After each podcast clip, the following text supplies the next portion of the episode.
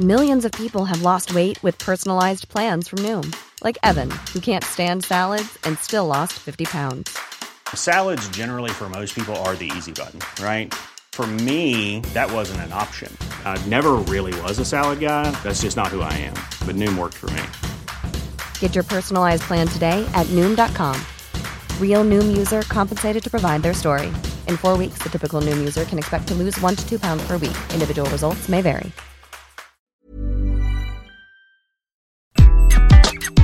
Bonjour, je suis Gaël Chatonaberry. Bienvenue sur Happy Work Express.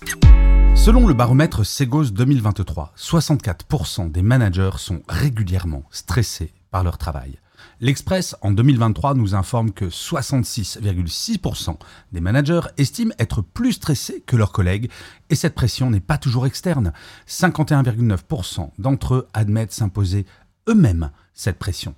Pire encore, 60,7% subissent des effets pathologiques du stress, ce qui peut avoir des répercussions graves non seulement sur leur santé mentale, mais aussi leur santé physique. Les causes de ce stress sont multiples. Une charge de travail souvent insoutenable, la pression constante pour atteindre des résultats, le manque de ressources ou de temps pour accomplir les tâches nécessaires, les défis de la gestion d'équipe, le poids des responsabilités et un sentiment d'isolement face à ces enjeux. Oui, l'isolement du manager est une réalité, malheureusement, trop souvent dans les entreprises. Chacun de ces facteurs contribue à un environnement de travail où le stress ne se contente pas de frapper à la porte, il l'enfonce.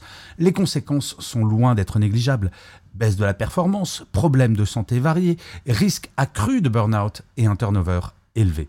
Il est crucial de reconnaître que ces problèmes ne touchent pas uniquement les managers eux-mêmes, mais ont un effet domino sur toute l'organisation, sapant le moral, la productivité et, ultimement, la rentabilité de l'entreprise. Face à ce tableau qui n'est pas très positif, je dois bien l'avouer, il est impératif d'agir. Premièrement, il est essentiel d'offrir aux managers les outils et les formations nécessaires pour gérer le stress et les responsabilités inhérentes à leur rôle. Non, le stress n'est pas une fatalité. Des techniques de gestion du temps, de délégation efficace et de communication peuvent être des atouts précieux. De plus, promouvoir un équilibre travail-vie perso sain est fondamental.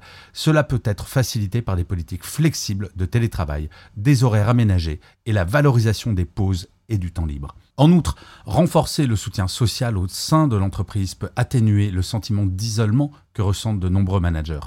Cela peut prendre la forme de groupes de soutien, de mentorat ou simplement d'une culture d'entreprise qui encourage l'ouverture et le partage des défis professionnels.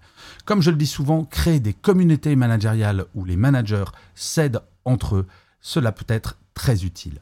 Enfin, il est crucial de cultiver un environnement où le bien-être mental est pris au sérieux.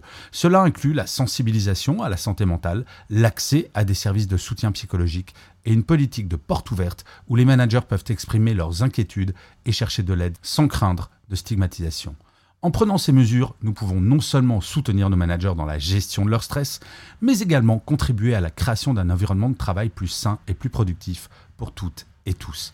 Alors oui, dans cet épisode, le portrait qu'il est fait des managers est très sombre, mais pour avoir été manager pendant plus de 20 ans, je peux vous le garantir, être manager, c'est un très beau métier. Merci d'avoir écouté cet épisode, n'hésitez surtout pas à vous abonner, vous serez tenu au courant du chiffre du jour de demain.